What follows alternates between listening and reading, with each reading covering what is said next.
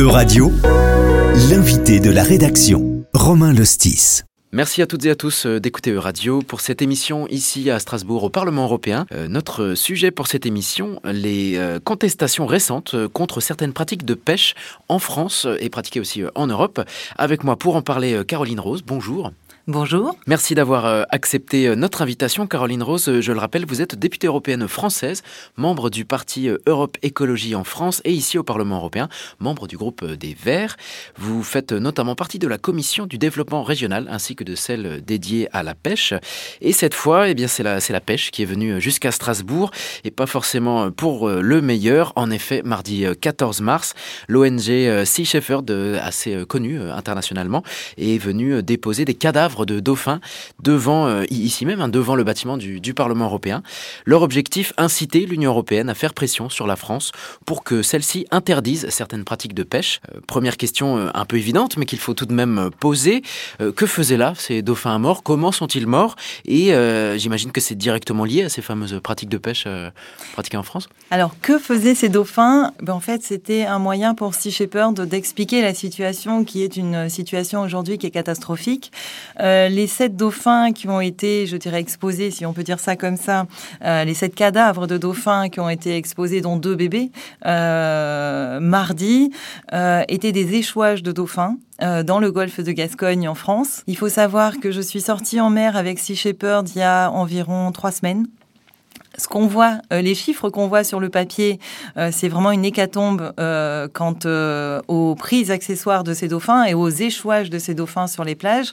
et c'est dû au fait que le gouvernement français ne veut pas fermer les zones de pêche pendant une durée. c'est des fermetures spatio-temporelles.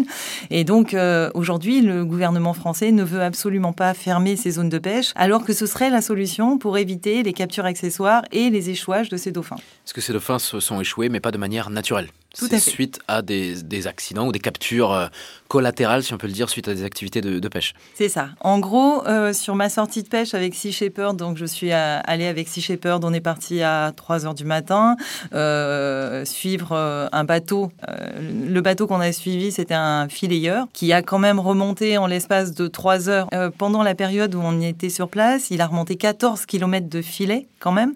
Le bateau de l'ONG restait à proximité le bateau de l'ONG. Surveiller l'activité du. Tout à fait. Et on filmait au fur et à mesure ce qui se passait. Et en trois heures, il y a eu déjà une capture de dauphin mort, étouffé dans les, dans les filets. Euh, on, on a ensuite euh, été voir un second bateau et en l'espace d'un quart d'heure, un autre dauphin échoué. Là, on se retrouve avec à peu près 400 euh, dauphins de plus que ce qui a été échoué par rapport à l'année dernière.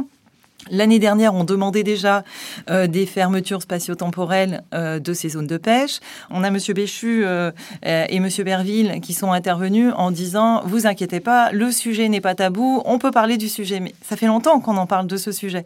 Le problème, c'est qu'on en parle, mais on n'agit pas. Aujourd'hui, il y a une étude des scientifiques qui est sortie en janvier qui dit tout simplement qu'il faut fermer ces zones de pêche pendant trois mois avec bien sûr une compensation aux pêcheurs. Et c'est la solution justement pour faire en sorte qu'il n'y ait plus d'échouage de dauphins et plus de capture accidentelle de dauphins. On ne va pas laisser les pêcheurs sur le côté. Ça, hein, c'est la solution présentée par un comité de scientifiques Tout à fait. Que dit la législation européenne jusqu'à présent? Alors, la législation européenne dit que euh, ben, la France, enfin la Commission européenne a condamné la France déjà euh, par rapport au fait que euh, ben, elles n'ont pas respecté le droit européen sur le, les, les, problématiques de, de capture accidentelle. La France dit on fait des recherches, on va essayer de trouver des solutions, on va équiper plus de 400 bateaux avec des pingers. Les pingers, euh, pour, pour, pour, dire, c'est une balise qui va... Euh, euh, développer des ultrasons et, comme un peu un système de répulsif. Et on va faire en sorte que euh, les dauphins partent de la zone. Mais euh, on sait très bien que les dauphins sont tellement intelligents qu'ils peuvent s'adapter au pinger. Et puis c'est pas la solution de faire partir ces dauphins. ils vont manger où après? Parce que aussi ils ont besoin de manger. Les pêcheurs ont besoin de pêcher, mais les dauphins ont besoin de manger aussi. Donc la solution, ce serait peut-être quelques pingers, les fermetures de, ces zones de pêche, et ensuite, euh, tout va bien. Vous l'avez dit, cette affaire ne date pas d'hier. Finalement, euh, ça a commencé, je crois, en 2019, lorsqu'un collectif d'ONG avait déposé une première plainte auprès de la Commission européenne. Un an plus tard, en 2020, la Commission européenne a condamné la France euh, en déclenchant une première procédure d'infraction pour inaction. Puis c'est même le tribunal de Paris, donc à l'échelle nationale, qui a lui aussi condamné la France pour une inaction dans ce domaine.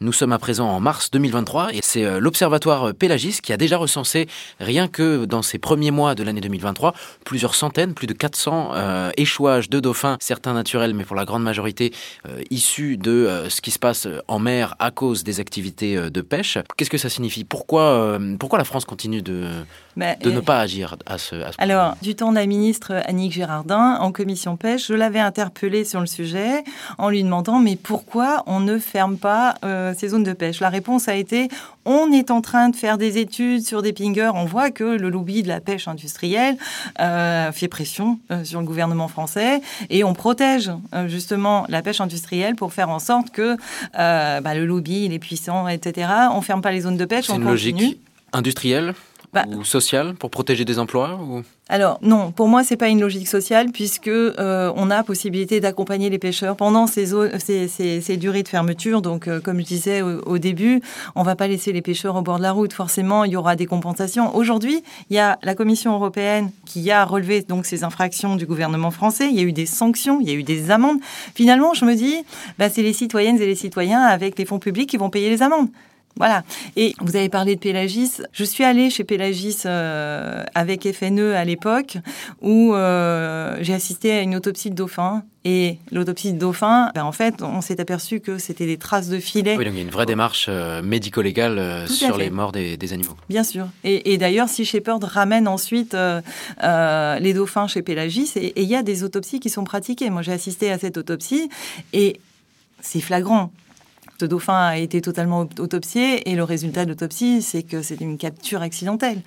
On est sur une volonté politique. Si la France euh, veut euh, euh, fermer ces zones de pêche, il y a possibilité de fermer ces zones de pêche et trouver des solutions. Là, on est vraiment sur un problème de volonté politique. Le gouvernement français aujourd'hui dit le sujet n'est pas tabou, mais n'agit pas. Maintenant, si euh, l'Union européenne parvient à convaincre ou à contraindre la France à fermer ces zones de pêche, qu'est-ce qui va se passer pour les pêcheurs français, espagnols ou européens qui travaillent dans ces zones? On a commencé à en parler un petit peu, mais donc, si je vous comprends bien, le plan envisagé, ça serait de fermer ces zones trois mois par an euh, en échange d'une euh, indemnité pour les, pêcheurs mis en il y a une, il y a une première euh, fermeture de trois mois de, de, la zone euh, de pêche avec compensation aux pêcheurs. Il y, a des, il y a des compensations qui sont faites au niveau français.